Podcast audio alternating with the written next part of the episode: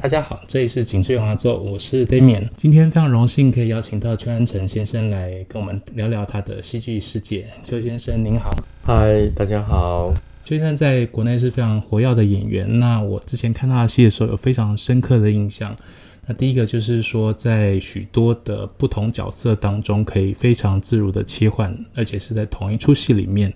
呃，不但不会有突兀的感觉，而且都有非常清楚的形貌。另外一个很有趣的呢，就是他的剧团在演出当中有跟传统布袋戏做结合，那结合得非常天衣无缝。而且我觉得最重要的一点是保留了传统布袋戏本身的美感。那首先我就想要先请邱先生跟我们聊一聊他的戏剧历程，可不可以讲一下当初为什么要走戏剧这条路，或者是在这个过程当中有受到什么比较重要的启发？就是大概就是从小时候就开始对戏剧这种东西有兴趣。那小学的时候就，我记得我们那时候有同乐会嘛，然后每一个学期都要演出什么节目，然后。我就莫名其妙的会上台去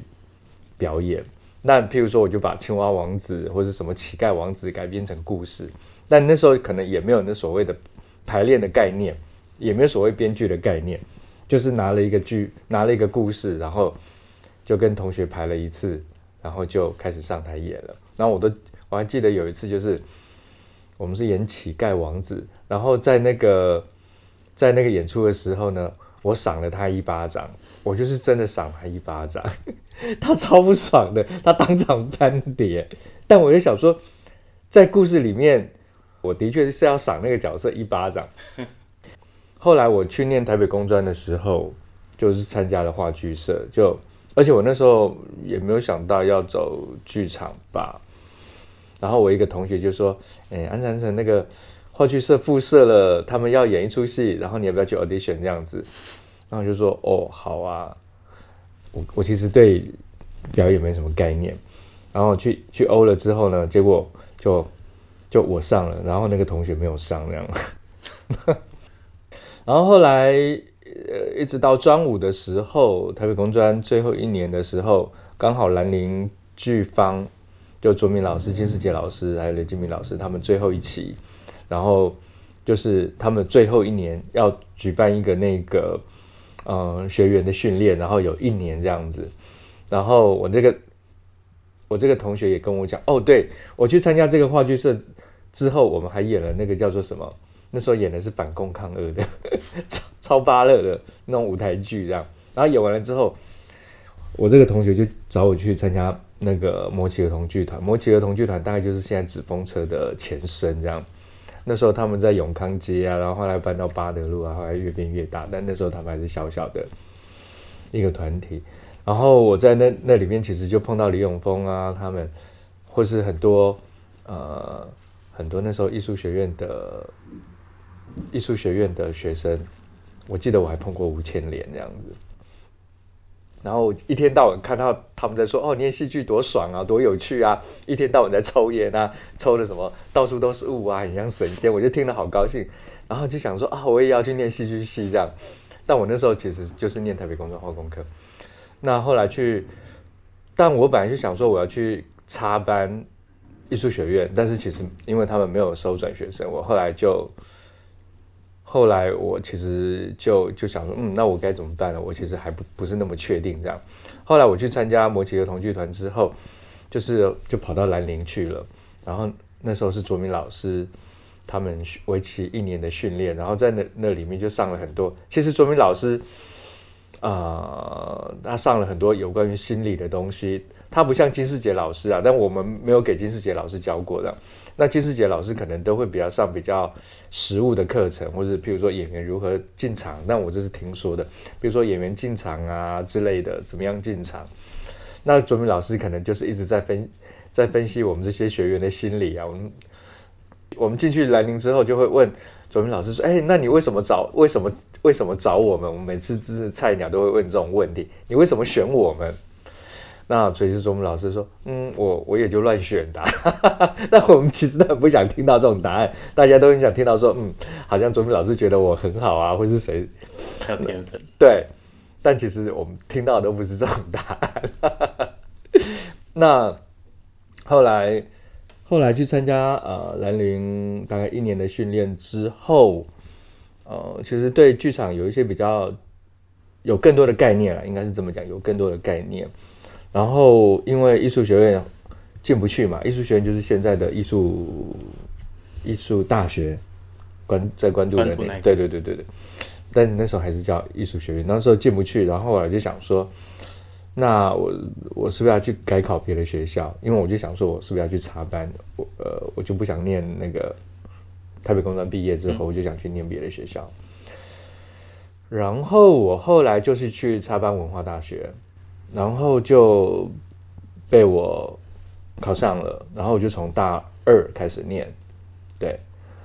那从大二开始念。然后就开始有受到比较所谓的完整的学院派的一些训练。那其实我那时候还是持续在外面有一些剧团的活动，比如说那时候呃有一个老师叫陈伟成老师，他刚从外国回来，然后他教的都是那种 Grotowski 的贫穷剧场的训练，所以我那时候一天到晚就在云门剧场里面翻啊跳啊滚啊，都不知道为什么这样子。然后就是在那边翻跳滚，大概三个小时，每次都被操得好累。然后后来就觉得，但因为那时候学生嘛，都是一直想要上台表演这样子。可是我们事实上都是只是在做训练，然后不知道为什么做那些翻跳滚，然后爬什么之类的平衡的动作啊，那时候就觉得好累哦。后来就觉得有点失去了，因为没有上台演出的机会，就觉得有点有点失去了动力。后来就开始慢慢离开。那后来我们在。大三的时候就开始跟同班同学成立了剧团，那时候叫戏班子剧团。呃，我们开始成立剧团，然后演一些外国的剧本，品特的剧本啊，或是我记得我们那时候还演了人类的女仆。然后当然我的同学也开始做一些比较本土的创作这样子。那后来后来我学校毕业当完兵之后，我就开始去。呃，我就我就决定去外国念书了。然后后来我就是到美国的布鲁克林学院念书，然后念了呃那个艺术理论与批评。然后我那时候一直想要去纽约，但没想到去念艺术理论与批评非常的无聊，这样子就是我一天到晚都在图书馆看书。等一下，对不起，所以当初在台湾一直这样子想要去走戏剧，是因为想要表演，对不对？对耶，其实那时候是想要，对，那时候其实是想要表演。可是去国外念是念理论，为什么会这样选择？哦，因为那时候其实应该是说，我其实，在台湾一直受到的是表演的训练，然后最后一年当导演，最后一年毕业制作的时候当导演。那后来我我也一直在思考，就是如果我要当一我要以剧场为生的话，什么样什么东西比较好，容易为生这样子。然后我后来就想说，那我是不是选择导演？然后我第一年就寄了很多的履历，因为那时候我没有办法去一个学校一个学校去 audition 去应试应征这样子。那时候其实大大部分都是这样，而不是一个联合的。那或是我只能把我的 VHS，大概没有人知道这是什么东西吧？那 VHS 的那个录影带，就是寄到学校去。然后那时候我也不知道。不会翻译，然后也不知道怎么上字幕，点点点，所以我就把那些只有中文的 V VHS 的我的毕业制作就把它寄到国外去。然后其实我寄了大概八八所学校吧，然后就没有一所学校中的。然后后来第二年我就想说，嗯，那我要怎么办呢？我后来就想说啊，那就干脆来记那个呃理论的或是历史的。应该比较容易上吧，但是我那时候没有想要去念表演，也是因为表演也是跟导演一样，我必须要一个一个学校去面试，但太难了，因为每一个学校，你知道，有的可能在西部，有的可能在东部，然后时间又不一样，你总不能每一次都，你不能哦，今天飞去美国，然后下个礼拜，那中间不知道干嘛，而且中间搞不好不止隔一个礼拜，然后有可能隔一个月这样，然后我就想说，这个花太多钱了，我没有办法。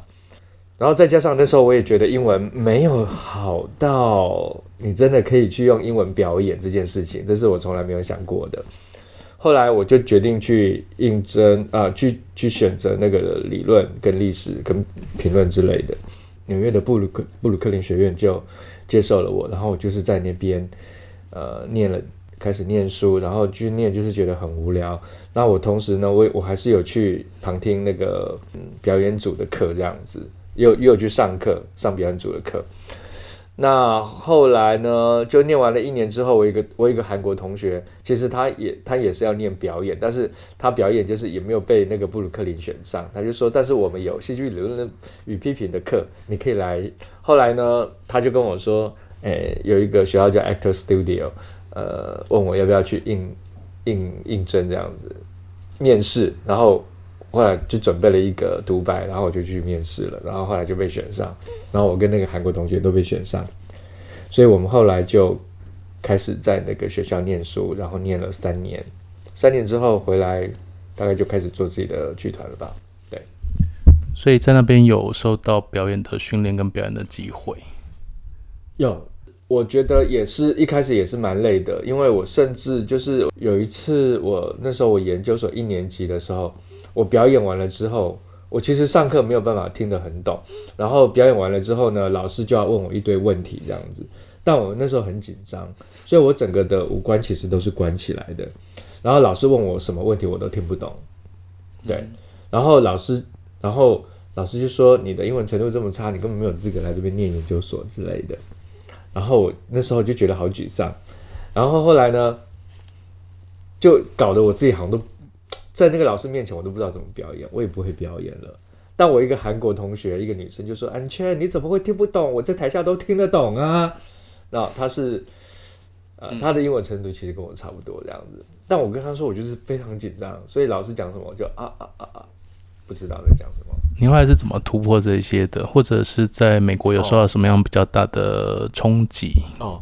呃，所以其实后来。但刚才那其实还没讲完，所以所以后来换成那个女生上台了之后，然后老师问她一堆问题，她也是啊啊啊听不懂。我说 Jade，你怎么会听不懂？我在台下都听得懂。但后来这个老师就是对我非常严厉这样子，然后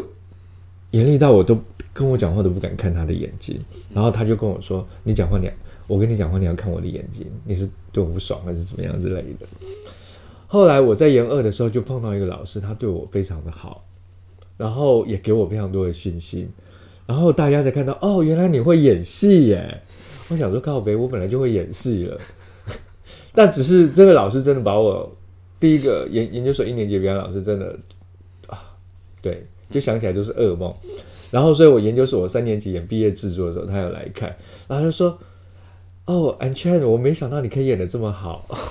我想说，嗯，算了。我想问一个问题啊，那我在看表演的时候，呃，有些演员会有特定的表演方式，或者是他会用某些方式去试图探索角色的心理。你有特殊的做法吗？嗯，呃，我们的戏其实是叫方法演技，我们我们学校。是 Actor Studio Drama School。你说 method。然后方法演技其实就是 Lee Strasberg 从 Stanislavski 那边下来，所以其实我们在上课的时候，所有的老师其实都是在教那一套。那方法演技其实在好在美国或是好莱坞其实算蛮有名的，呃，因为譬如说马龙白兰度啊，或什么詹姆斯迪恩，他们玛丽莲梦露点点点，他们大概都是这套体系受训训练下来的演员这样。所以其实我一开始用到这套体系的时候，我其实还蛮讶异的，因为那时候在在文化大学上课的时候，我觉得大家还是比较受到台湾的所谓那种以前以前演戏大家都很样板，你知道吗？你今天好吗？哦，我很好啊之类的，然后就然后就觉得嗯、那所以我那时候在研究所表演，在上表演课的时候，我突然觉得天啊，他们好。好不像在表演，我好像隔着一面墙，在看到舞台上有两个人在那边生活，在那边对话。然后我那时候有一点被震撼到了那样子的感觉，为什么他们可以表演的这么生活化？然后又是在舞台上，下面又有观众在看这样。所以我那时候就想说，嗯，非常非常有意思。我后来我觉得那时候我自己也受到非常大的冲击，因为我我都还记得我那时候在布布鲁克林学院念书的时候，我就问老师说：“老师，我在舞台上不会笑，诶，我不知道怎么笑。”老师就说：“那你就照你的样子笑就好啦。”那我就说：“可是老师，我演的是一个公爵耶，可是我笑，我的笑声是啊哈哈。” 然后，然后我说：“公爵不能这样笑吧？”那老师就说：“谁说公爵不能这样笑呢？”是啊，就像我们说，哎，你如果要演一个妓女，谁说妓女只有一个样子呢？对不对？每个妓女她要，如果你要谋生的话，你都会用自己的方式去招引客人吧？那我们可能都是受了电视的影响，这样子，然后就想说，啊，张曼玉演的妓女演的很好，所以我们就想说，啊，妓女可能应该就是那个样子。那所以方法演技，我觉得他很强调，呃，世界上只有你这个人的存在，所以你是非常呃跟世界上所有其他的人都不一样的，所以你必须要发挥你自己的特色，你自己的个性，所以你才会跟别人不一样，你才会有一个独特的魅力在那边。不过换个角度来说的话，呃，一个演员会演很多不同的角色，不管是在他的生涯当中，或是在同甚至在同一出戏当中演不同的角色，那你要怎么样去区别这些角色？哦，区别这些角色哦，因为其实这个也都是有点讨价包啦，因为就是我学了这些东西之后，后来又学了一些呃面具的表演这样子。然后，其实对我来讲，这些角色可能就是基本上戴着某一种不同的面具吧。我们有一个训练，就是假设你要去想这个角色是什么样子。呃，譬如说我演的是一个流浪汉，然后你就想说这个流浪汉是什么样子，你就帮他戴上一个流浪汉的面具。事实上，这个流浪汉的面具它会影响你的身体，影响你说话的样子。所以就把这个面具戴上去，你的身。你在练习的时候，你可以就是真的可以帮他做一个面具，然后你的身体、声音、呃行为模式，就是真的自然而然会受到他的影响。那也许一开始会比较有点、有点刻意、有点典型化，但是你就自己要慢慢去调整、修正这样子。所谓面具的意思是说，比如说帮他找一个 backstory，那这不一定真的一个面具，真的面具，你就是帮他真的做了一个面具，对。然后戴上去，因为我觉得面具这件事情蛮有趣。就面具，它真的，你戴上去之后，你它真的会影响你。譬如说，你戴上一个米老鼠的面具，跟你戴上一个大力普派的面具，你的身体就会不一样，自然而然它就会影响到你。其实你不知道为什么，我觉得面具就是有这种魔力。在同一出戏当中，要快速切换非常多个角色，有什么样的训练吗？哦，呃，嗯，台词要背的很熟，就是你完全不能去想。但因为其实后来做了这些，譬如说说书人这个东西，对我来讲已经是小 case 了。以前因为因为在更早以前，大概十年前吧，我演了一个作品叫《我的妻子就是我》。然后那个是一个人要演四十个角色，然后在就是在舞台上就是一个两个小时的独角戏，他而且只有一套服装，所以你就是讲 A，呃 A 讲 A 的台词，下一秒讲 B 的台词，你就是把台词背得非常熟。哦，我记得那出戏两个小时，事实上，呃，导演可能譬如说他可能只有排三十次。但我事实上私底下花了另外三十次的时间自己排练，我就是必须要把它搞得非常熟，一秒钟可以转换，就是这么简单。你就是练习，勤能补拙。刚刚你有提到说，呃，在台湾的时候有老师要求做很多翻滚爬的肢体动作，那是要训练身体的潜能吗？对，其实那个就是其实。演员跟舞者一样啊，就是演员在基本上你还是要学会控制自己的身体嘛。那你必须要你在舞台上，你还是要因为身体是、身体、声音、情感都是你的武器，所以你做那些东西，事实上它可以让你更懂得去利用身体。因为我觉得一般人他在舞台上，事实上他不太会利用身体，或是他的身体是没有办法控制的，或是他没有意识到他的身体在舞台上是一个什么样子的一个状态。所以训练那些东西，事实上是让你的身体更有意识，让你自己对你自己的身体的状态更有意识，让你更可以去掌握它。那在声音方面有做什么样的训练吗？声音哦。其实那时候在 Actor Studios 的时候，我们必须要学唱歌。我倒觉得没有诶、没有太多的声音训练。但我我记得很有趣，就是说以前我们那个年代其实都是没有麦克风这件事情的。然后我们在艺术馆演出啊，或是在或是在那个幼师艺文活动中心演出，其实都是直接投射。那大概就是三四百个人吧，四五百个人，就是声音直接投射，没有用麦。所以我那时候记得，我的每次演完，我的喉咙都好痛，对，就会痛个两三个礼拜左右。后来可能是因为这样子，然后后来你开始慢慢找到了发声的方式，就是其实没有，我也不知道，因为这个东西其实不太有人教，就是以前大学的时候，就是自己自己找到，因为你为了要不让你的喉咙受伤，或是你为了不痛这样子，找到自己生存的方法，对，找到自己生存的方法。后来，当然，在我在美国的时候，基本上是比较多是学唱歌啦，对，学唱歌或是学英语腔调的矫正，因为我们外国人总是会有非常多的不纯正的腔调，老师总是要把那些 accent reduction，把你的腔调把它降低，呃，对，或是学唱歌。但是如真的如何投射这件事情，好像没有那么多，就是自己慢慢学的。身为音乐性访粉专，我还是要问一下，请问学唱歌是学到什么程度，或者是说是用什么样的方法在学唱歌？比如说去调息啦，然后练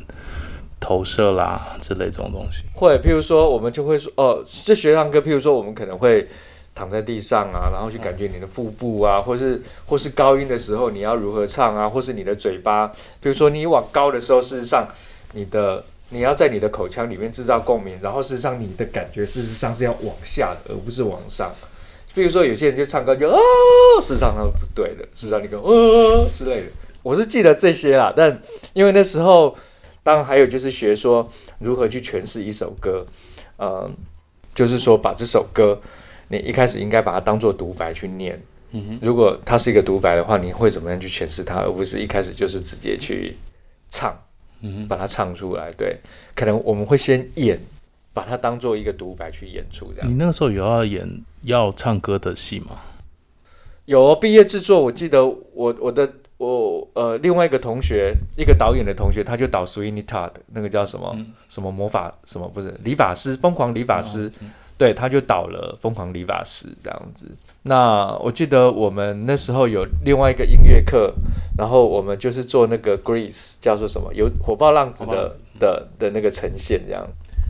刚刚提到学习面具，请问是哪一个时期，或是哪一种面具的演戏方式？那个可能都是在布鲁克林学院的时候学的，但它不是一个那么专精的。我其实没有真的去。我其实没有真的那么去 focus 在面具表演这件事情。那 focus 在面具表演其实的时间，大概是因为有一阵子我开始对偶有兴趣，我开始对戏偶有兴趣。然后戏偶它的它的呃操作方式其实跟人的演出很不一样。然后戏偶其实它必须要一个方式一个方式动，譬如说你人你要擦眼镜，你要把眼镜拿起来的话。你也可以身体动，然后眼睛，然后手一起动这样子。可是呢，你在戏你在戏偶里面，你就不能这样。你可能必须要，譬如说，身体往前倾，先做第一动，然后再把头往前嘟，然后再把手拿起来。你这些东西都是要做分解动作的。这个东西跟面具的表演其实非常类似，就是你不能做太快，然后你必须要做分解动作，否则会一片模糊。所以，我其实从偶的训练里面也学到了一点面具，再加上自己以前学的表演，就是角色的创造里面学到的面具，我把它混合在一起。对，所以不是指像日本或者是哪一种特定的面。没有，但是那时候其实我我有学过一点点的意大利即兴的的的面具，这样，那老师有教，那其实跟我想象的面具表演其实差蛮多的。对啊，然后再加上有一阵子，其实我对希腊悲剧蛮有兴趣的。那可能是因为我去参加那个很久以前，我去参加那个国家戏剧院的铃木忠志的《茶花女》这样子。然后这个铃木忠志他们的表演特色，就是他们讲话都是非常低沉。你在跟你旁边的人对话，可是你的眼睛事实上还是看前面，你没有你没有看着旁边的那一个人。然后就是他所有的。他不要那些所谓的零碎的生活的动作，他要每一个动作都是有意义的，然后每一个动作都非常的干净。譬如说，如果你要拿杯子，你的身体就不能动，但是你只是手伸出来，然后这样子拿。他不要你太多的杂碎的身体动作，有一点像是在做特定的分解动作吗？有一对我来讲有一点，然后其实就是非常仪式性。然后那时候在想说，为什么那个譬如说女主角就在我旁边，我为什么不看着她讲话？然后。我为什么要面对观众讲话这件事情？然后后来他们就说，因为你是在表演，可能我觉得这个应该是从日本的，不知道是 Kabuki 来的吗，还是什么之类。他们就觉得说，你是因为你是在表演给神看，所以你要一直面对观众席的那个神这样子。那我就想说，哎，那这个不就是这个 idea 应该也是从希腊戏剧来的吧？因为希腊戏剧也是演给神看的啊，然后而且希腊戏剧又戴面具啊，那只是他们这个没有戴面具，但是我觉得对我来讲，他们这个非常像戴面具的表演。我后来就把这套的体系，呃，再加上面具，我就我就去演了呃两出希腊悲剧《阿卡曼农》的三三部曲，我演了前两部，在桂林街小剧场演这样子。然后那时候评价蛮好的，大家也觉得就是就完全是在看演员的表演这样子。那这个对我来讲是一个蛮不一样的特殊经验了。对，那我只是后来有点可惜，没有没有继续发展这一块。但面具这个部分其实还是某一个程度上继续保留下来这样子。当初是怎么样开始对偶戏有兴趣的？是特别专职台湾传统布袋戏吗？还是任何任何的偶戏？哦。应该，所以这个可能又要回到我小时候了，对，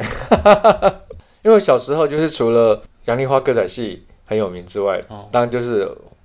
布袋戏嘛，就是电视布袋戏嘛，黄俊雄，对，因为那时候黄俊雄太有名，所以我那时候很喜欢看电视布袋戏，然后就是对传统布袋戏这件事情就觉得啊，好小哦，又长得好，嗯，好不一样这样。我那时候觉得电视布袋戏那种浓眉大眼啊，这眼睛上面还有黑黑的，就觉得很好看。然后那些角色也很可爱，那不像传统外面在演的传统布袋戏这样子，就觉得好小，然后又有一种很冷的那种感觉，呃，所以我那时候对传统布袋戏其实没什么兴趣。然后再加上他们用的都是那种空空空空的北管乐，嗯、所以其实就觉得好吵，一点都不喜欢。那因为后来去呃念书啊，或是你知道我们那时候升学压力非常大。然后后来去兰陵啊，或是去摩奇啊，其实也没有想到说用偶这件事情来表演，呃，大概也没有机会接触到吧，而且也不流行。说实在的，对，我后来记得有一次，我就去参加，可能开始去参加鞋子儿童剧团，然后开始就碰到偶这样子，开始碰到偶，然后后来又去参加无独有偶的演出，然后我们去演火鸟，然后。那时候还有帮忙做一点偶这样子，我那是那时候好像开始又燃起我小对小时候的布袋戏的记忆。虽然传统布袋戏跟西方的偶是很不一样的，但是我那时候开始在学学学，我就其实因为你学了做偶这件事情，你要必须要帮偶做衣服啊，你必须要帮偶做所有的结构啦，做偶头啦，然后对做道具啊，有的没的。然后后来有一次，我就记得我看到北欧馆有在招生，可以就是那时候他们有做帽子或是做衣服，我想说，嗯，我好像可以去学这样。但那时候我其实呃大概就是没有时间去学吧，因为他的时间跟我的时间一直冲突，他他大概都是在周末，然后可能一直到五六年前我才真的有机会去上课，然后后来开始去上课了之后。我觉得还蛮好玩的，然后同时我也就开始报名那个布袋戏的课程，就是超超演的课程这样子。然后超演的过程，我我那时候其实就是想说，哎，布袋戏还蛮有趣的，但是我要怎么样把布袋戏这个元素放到我自己的剧团？就像是我那时候去无独有偶学学戏友的表演，那时候我也开始就是跟一个美国的美国的一个偶戏工作者合作，然后我们创作了那个一个作品叫做《算了吧，卡夫卡》。我们就用就用偶来演出卡夫卡的几个短片，这样子把它变成一个戏，在古典音响剧场演出。呃，所以对那个大概是因为学了西方的偶之后，然后开始记起，哎，那我干嘛不去回头去做传统的？对，好像你要做西方的，你怎么样都拼不过外国人啊，对不对？好像也没什么意思吧。所以我开始去。找属于可能更台湾的、更本土的东西，然后去参加了之后，开始就想说，我要如何把把戏、把传统布袋戏这件事情放在舞台上。我也一开始在想说，为什么台湾这么少剧团敢把布袋戏放到舞台上？对，以前有啦，台元啦，但好像除了台元之外，好像就没有了，很少。刚好我那时候去演动见体的一出戏，我就碰到詹杰，然后詹杰詹杰就说：“哎、我可以帮你写一个独角戏这样子。”他说：“安辰，你很久没有演独角戏了，因为我之前演了那个大概五六年前，就是演了那个我的妻子就是我。”他就说：“那我我们我来我们来写一个独角戏好了。”那我就说：“哎、欸，我最近在学布袋戏，我们可以把布袋戏放进来这样子。”然后后来他就说：“好啊。”后来呢，他就真的把布袋戏放进来，我就说啊，这好难哦，我布袋戏没那么好，好不好？然后后来我们就找了吴荣昌，嗯，然后吴荣昌就说，可是我只有两只手，哎，两只手一次只能出现两个角色吧，这很难吧？然后他就说他需要，他需要别的布袋戏演员帮助他，后来就找了黄武山，所以那出戏大概就是这样变出来的吧？所以本来是一个人变了两个人，变成三个人。等一下，所以。布袋戏大概学多久才觉得比较上手，可以用到演出当中啊？我自己我自己资质太差了，我没有真的认真去学。一般的人其实，如果你真的努力学，以前的学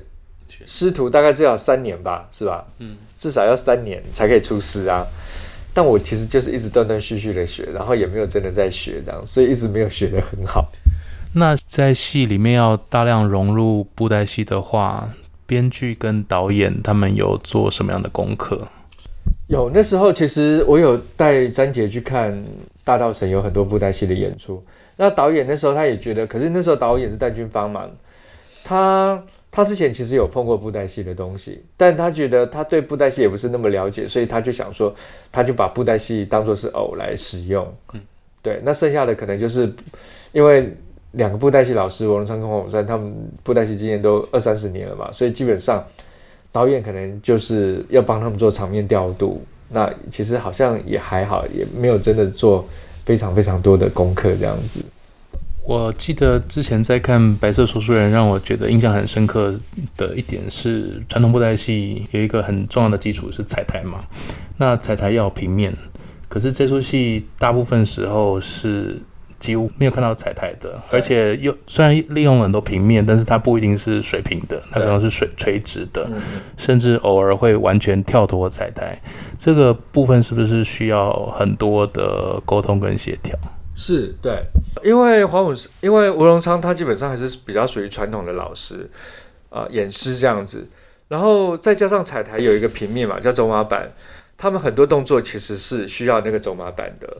譬如说踢啊、跳啊，他必须要有那个走马板，他才做得出来。如果没有走马板的话，第一个做不出来，第二个没有走马板的话，他们会觉得戏偶好像就是飘在半空中的感觉，他们会一直觉得不扎实。那我说不会啊，那是因为除了除了秉除说他需要走马板之外，飘在半空中我一直可以接受，因为我觉得观众看就是看那个就是看那个布袋戏啊，他才不会看到你下面。但是他作为一个演示，他就觉得，他就觉得这个偶是飘在半空中的，所以他一直没有办法接受。然后我们必须要花很多时间去说服他这样子。那所以因为可能同时间我们有看到其他的布袋戏团也是在做，但是他们基本上就是飘在半空中，也没有人 care，对，也没有人说，嗯、呃，好像不对，嗯、对。但就是吴荣昌他觉得他走不过去，嗯，呃，后来譬如说，其实我们后来做上帝宫的香火袋，但我们偶尔还是会碰到这些东西，但是好像不知道开我布袋戏做越多，或是学布袋戏越多，我反而就越回到传统布袋戏的身上。就是譬如说，有一场他必须要从主舞台主舞台走到这个地方，嗯、那中间其实没有任何的中华板，那。他们就觉得那就是这样直接过来没有关系。我就是觉得，可是中间没有那个好像，对我而言，可能我做多了，我就会觉得它是重要的。对，是重要的，因为我突然觉得它好像飘在半空中的感觉，所以我们会有这样子的问题。然后，譬如说音乐也是，音乐一开始我也是我也是想说，呃，白色说说，对，那时候我想我没有文武场，因为文武场太贵了。嗯，对，而且你知道一出我们。我们一出戏要排 N 个月，嗯，很贵，超贵。对啊，都 N 个月，我不可能一直找文武场来啊。对，所以就是真的没有，我觉得没有办法负担。然后，因为我那时候想说，你既既然布袋戏用到现代剧场，那你就是用现代剧场的元素嘛，对不对？可是事实上，我那时候也没有想到，就是说，譬如说三分三分前场、七分后场这件事情，事实上，他们很多东西。很多的氛围都是被后场撑出来的，营造出来的。比如说你武打，如果你只是这样打，事实上就蛮无聊的。对。但如果你没有，你加入后场，你会觉得气势磅礴的那种感觉。嗯。但我那时候很简单，就想说，那你，对啊，你现你布袋戏，你既然到现代剧场来，你就用现代剧场的音乐。我不会去想说这些，我只是想说，那你就用现代剧场的音乐，你可能也可以制造出那样的感觉。但事实上，的确是会有差。是，他们有些时候每一句话就会后面 king king king 之类的东西，所以我们后来就妥协了嘛，就妥协的结果就是我们找布袋戏乐手，然后用录音的方式去做。可录音对他们来讲也是很难的，对，因为他们通常就是即兴的。那录音的话，就是时间长度被他们定死了，被定死了，就是等于他们要去 follow 音乐这件事情。那这个都是一般人不会知道的，这个很可怕，非常可怕。对，所以就是就是我们必须要互相妥协，嗯，协调，然后才有办法让这些事情完成。就是在经费没有经费或是经费不够的状况之下，对。传统布袋戏文武场有撞声式，还有提点戏剧节奏的功能。对对，对，我那时候在看的时候，虽然效果是蛮不错的，嗯，但是我的确有注意到。演诗可以跟预录的东西对在一起是非常厉害的事情。嗯、那前几年我去那个魏武营看一个从国外借来的歌剧，他、嗯、那个虽然有现场歌手、现场的乐团啊，其实也面临到一样的问题，因为它是一个非常 orchestrated 的制作，全部的布景跟很多角色都是动画，所以他们基本上节拍不能够差太多，这个是蛮可怕的事情。嗯对啊，所以只是说上帝宫这件事情啦，我觉得，呃，所以一开始的时候，我们因为我们有现代跟传统的两个部分嘛，那我们在想说，但因为上帝宫一样补助非常少，我就想说啊，所以我就想说，那是不是要用全部一样，我们就是用现代音乐了？那这次呢，吴荣昌就说好啊，就是全部用现代音乐啊，然后我反而觉得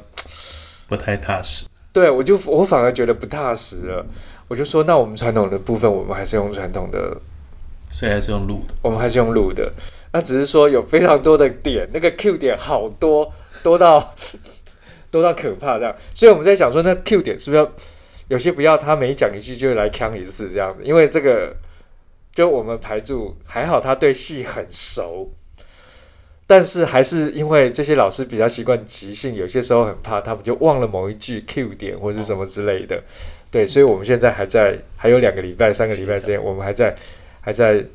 对，但是基本上已经还做的不错了。对，就是怕这次演出不知道会不会什么状况出来。学过了面具跟布袋戏之后，接下来要学其他的东西吗？接下来要学其他东西没有哎哎，接下来可能要学努力看书学历史吧。是为了题材吗？呃，因为之前的作品比较是。我可能是找别的剧作家写的，然后嗯，但是因为我觉得我想要 focus 在历史跟弱势族群这一块，然后我发觉他需要时间去做功课。那我找别的剧作家，我不确定他们可不可以花那么多的时间，愿意花那么多时间。而且，就像我们刚才讲的，在台湾的剧场工作者，他的支出跟他的他的收入跟他的所付出的心心血心力，其实是非常不成比例的。所以我也不确定我有没有在呃给人家很少钱的状况之下，要人家去做一大堆的功课这样子。那后来我就决定想说，那我就可能自己写。但我自己写的时候，我可能还是会找其他的朋友跟我一起帮忙，所以我可以付给他们同样的钱，嗯，但是他们不用做那么多的事情。对。呃，刚刚你有讲到说，在回台湾的时候有做一些演出、翻译剧本的情形。嗯，那。呃，同党好像最近这几年有几出是在讲白色恐怖的，嗯，所以你在台湾做戏的时候有哪些特定的主题或者是持续发展的脉络吗？嗯，其实因为之前的作品，我记得《白色说书人》之前我们做了好几年的呃当代经典读剧节，其实就是读剧，然后都是读外国的当代剧本，因为我觉得我那个年代，我们以前。读的可能就是尤金·欧尼尔啦，什么贝克特啦、田纳西·威廉斯啦，这些阿德米勒这些所谓的经典的剧本。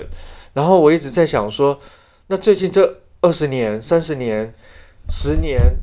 呃，欧洲或是美国，那除了美国了，美国的东西可能比较容易被看到。欧洲的那些很当代的剧本，呃，他们到底走到哪个地步了？我其实一直很好奇，他们会变成是什么样子。所以我那时候就做了五年的当代经典读剧节，然后做完了之后，我大概对当代剧本有一定的印象、一定的了解之后，我就想说，那我如何把这些东西用到自己的剧团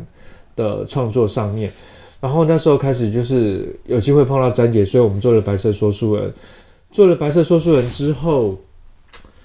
詹杰他把白色恐怖的这个事情，呃。带到我们的剧团制作里面去，但我说实在，我那时候对白色恐怖我了解不多，或是了解的非常少这样子。然后因为这件事情，白色说书人这件事情让我开始对台湾的历史产生更多的兴趣，也许它可能就是一个触发点，一个 trigger trigger 这样子，一个引爆点。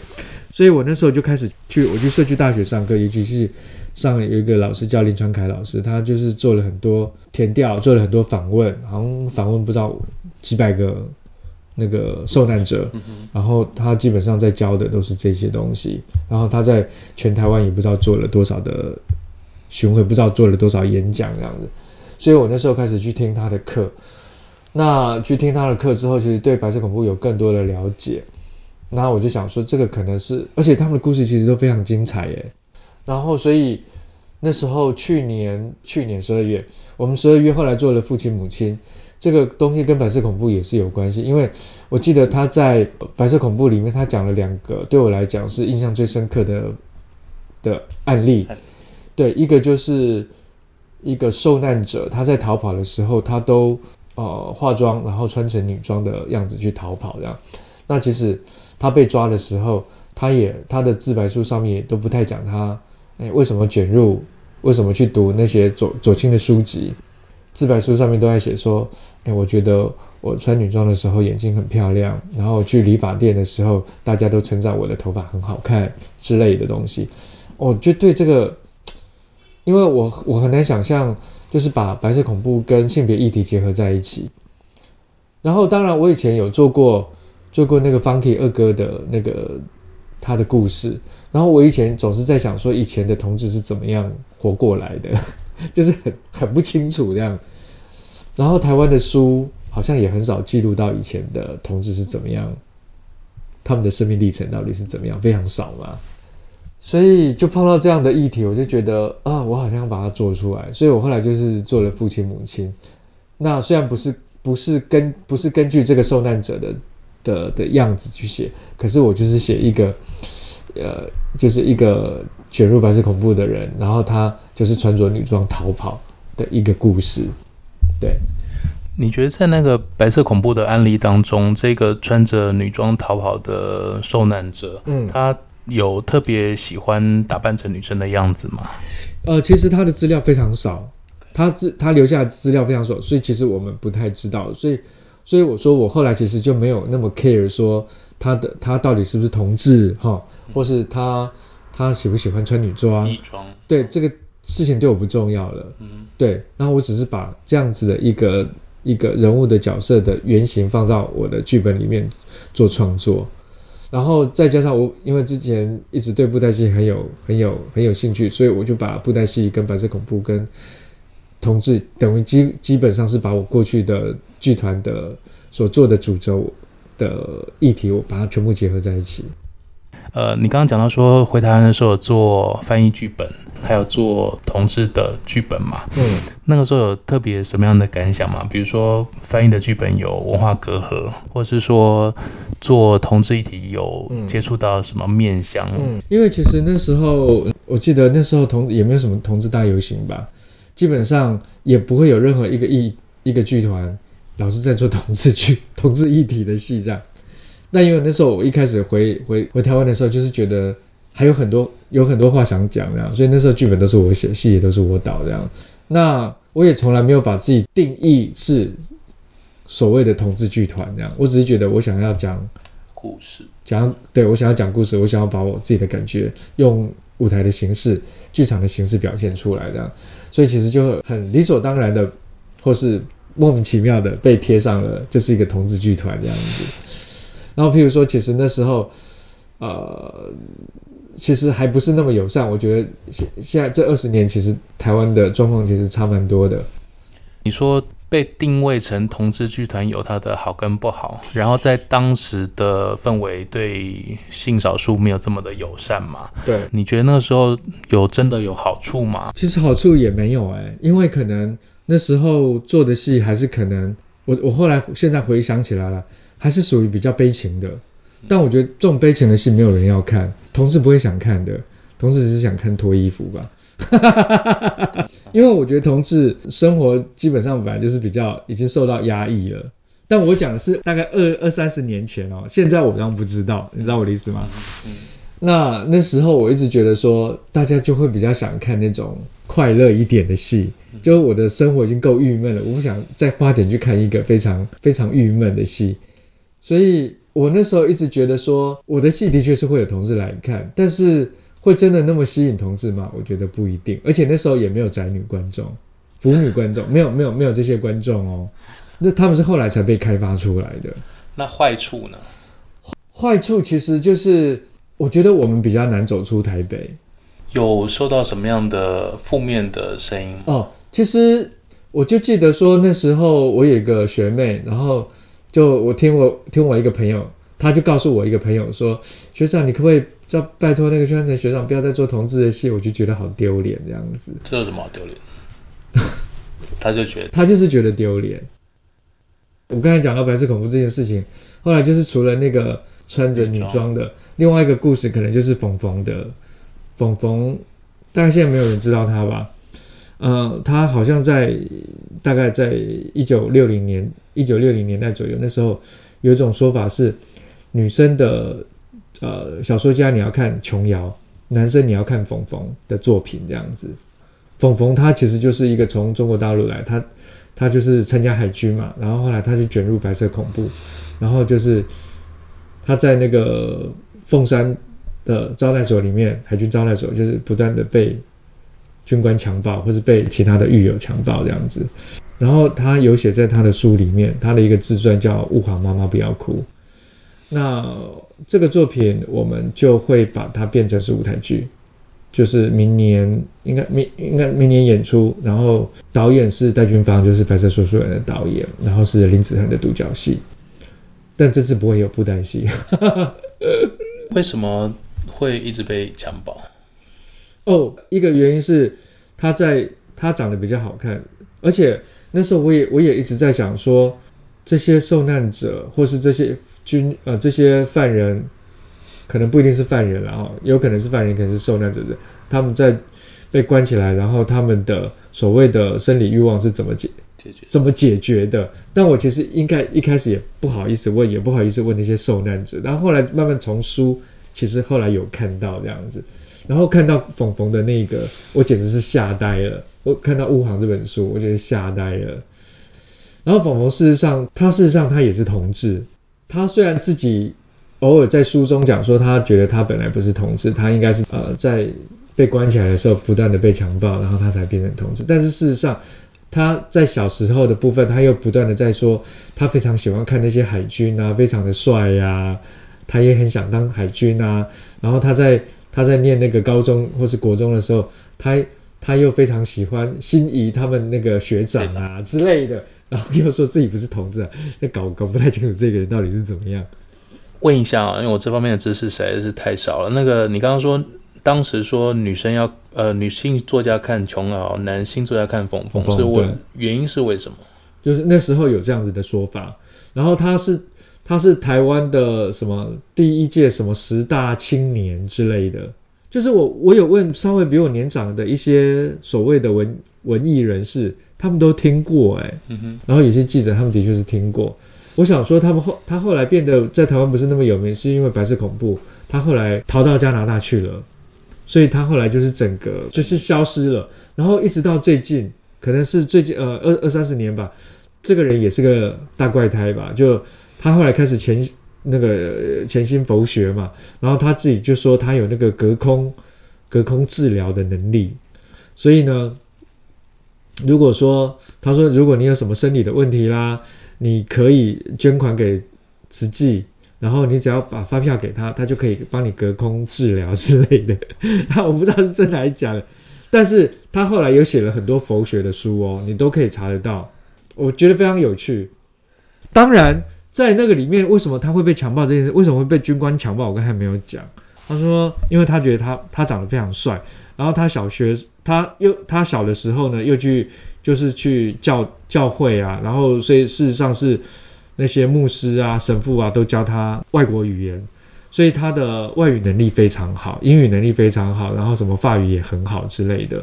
所以呢，其中有一个国民政府的军官呢，就是觉得想要吸收他当间谍。他们想要去让他去色诱美国军官，然后调出，呃，就是挖掘，因为那时候就是呃，台湾的国民政府跟美国其实即使是有互相帮助，可是事实上国民政府对美国其实还不是那么信任这样子，所以他们想要就是挖出更多的军官，他想要用冯冯去做那个间谍，听起来很好笑，但他这里面那本书把它描绘绘声绘影的描写，其实我觉得蛮有趣的。那你刚刚说接下来会做少数族群或者是弱势族群的议题嘛？对。那是不是跟我们讲一下接下来有哪些演出？然后都是在讲弱势族群吗？呃，接下来 就是今年啊，呃，上帝宫的香火代表应该是应该是其实应该是去年的作品啦。但对我们来讲，上帝宫其实它也是一个蛮弱势的，基本上就是一个客家阿婆，然后蛮底层的人物。然后就是隔代教养他的孙子，然后他基本上一般就是在卖包子，然后也是捡捡那个做了做资源回收。除了这个作品之外，然后这个其实本来应该在去年的六月演出，然后过来是演父亲母亲。然后接下来的作品会有两个 focus 在呃日治时期，一个是慰安妇，然后一个是台湾日本兵的故事。这样的故事，其实在台湾的剧场也很少被呈现。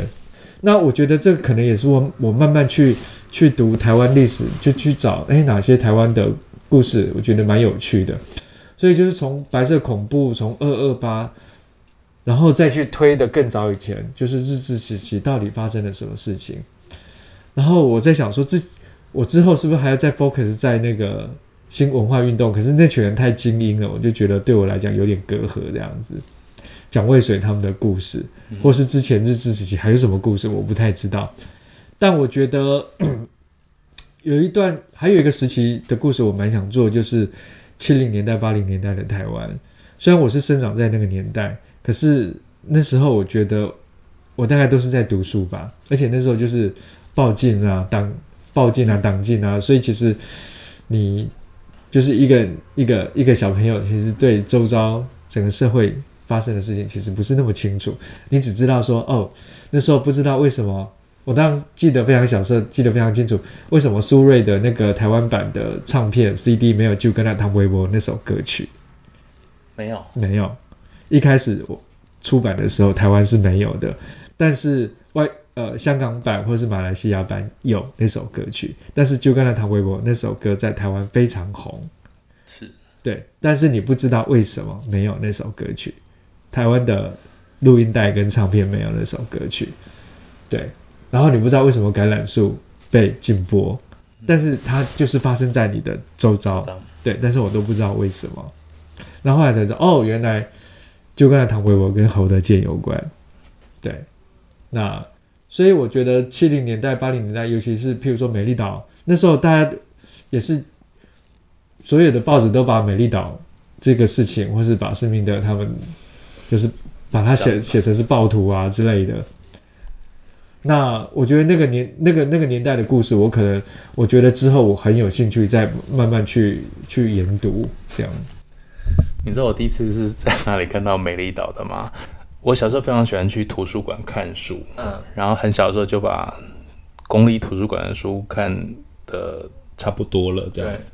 那那个时候有就是翻到以前有一系列的故事书，叫做《吴姐姐讲历史故事》，嗯，那里面在讲的是中国历史嘛，对。那其中有一章就在讲说，当然他就会从历史故事中试图要得出某一些道德教训。那其中一章的结尾就是说。呃，像这样子背叛国家就是不对的，就像那个美丽岛的这些人士一样，这样子。那时候我看的时候，我还不知道是什么东西哦，对，然后去问了，也没有人肯跟我讲这个东西。那当然后来知道是什么啦，不过印象比较深刻就是去景美人权博物馆，嗯嗯，对，在这个有很多的琢磨这样子。对，那你刚刚讲到那个少数族群，听起来有很多的议题可以做嘛？对啊，对对。我之前去看文蒙楼的展览的时候，其实有一个故事让我印象很深刻。有一个男性他会固定去报到，那他去的原因不是要解决生理需求，而是他在关起来的房门，他可以给他熟悉的妓女看他又买了什么样的女装，然后穿起来他觉得很漂亮。那因为他在外面，他不能做这件事情。对。可是他关起门来，付了钱，然后可以要求人家欣赏他有这样子的喜好，这样。我觉得那个是我看到觉得比较温馨的、比较温馨的故事，这样。还蛮有趣的啊。所以应该有很多历史事件跟社会议题是可以讲的啦。而且刚刚讲到歌妓也是蛮有趣的，这样子。那接下来除了演戏之外，还有其他的计划吗？其实我现在花大部分，就是几乎花所有的时间都在写作耶。我觉得蛮有趣的。我大概从，其实大概是从，因为我我其实之前做了很多同志的戏之后，我其实后来就不写剧本了，因为我觉得我写剧本也是自己乱写的，也没有真的受过什么太所谓太正规的，我也不是什么。什么写作写作可以？你受了戏剧评论的训练耶？那个我全都忘光了，而且那基本上就是在读一些历史、戏剧史，就觉得非常无聊啊。所以这是什么评论我也早就忘光，因为我跟他对他根本没兴趣。我想到一件重要的事情了，那个。戏剧的排练应该行程非常的紧凑、忙碌，嗯、然后有很多事情要做嘛。嗯、你说自己一人要身兼多职，我想大部分人都是如此。对，那你在忙碌的工作之余，你要怎么样放松？跟你会做什么样的事情做？呃，当做娱乐？其实没有哎、欸，没有，没有。我尤尤其是，嗯、呃，我从几年，呃，从大概。我父亲母亲大概写了三年吧，对，父亲母亲其实大概是我又重拾，就是开始写开始写作这件事情。我是其实是先写父亲母亲，然后再写上帝宫的香火袋。然后虽然上帝宫的香火袋要先演这样子，但因为接下来我又在写燃烧的蝴蝶，就是今年十月的慰安妇的的戏。然后我我又要那我刚才讲的那个灰男孩。就是冯冯的作品，我们又是明年的一月，但是那个其实是去年写了一写了大概半年左右，但是觉得还写的还是有一些问题，这样，所以接下来的半年，接下来的几个月，现在是三月，三月，对，接下来的九个月，其实我要把《人上的蝴蝶》完成，然后我还要把那个台籍日本兵的故事完成，然后再上一月，所以其实我我有好多事情诶。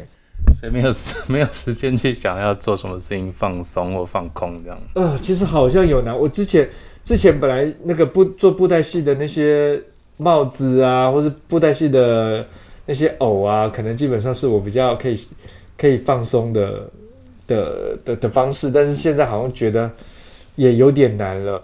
现在放松可能就是看一下电影吧，或是看一下看一下 Netflix 上面在演什么东西，好像变成这样。但是放松，基本上好像也是我其实只我就是开始去看，就是 OK 电影人家是怎么写剧本的，或者我放松，我可能就是要去读书。我通常可能会读，比如说写慰安妇，我可能要读大概两个两个月的书吧，或是去做两个月的填调，我才有办法开始写。对，所以基本上就是不断的看书，还有非常多故事要写，而且精力非常的旺盛，源源不绝的灵感，这样子可以写。我就想说，可以不要了吗？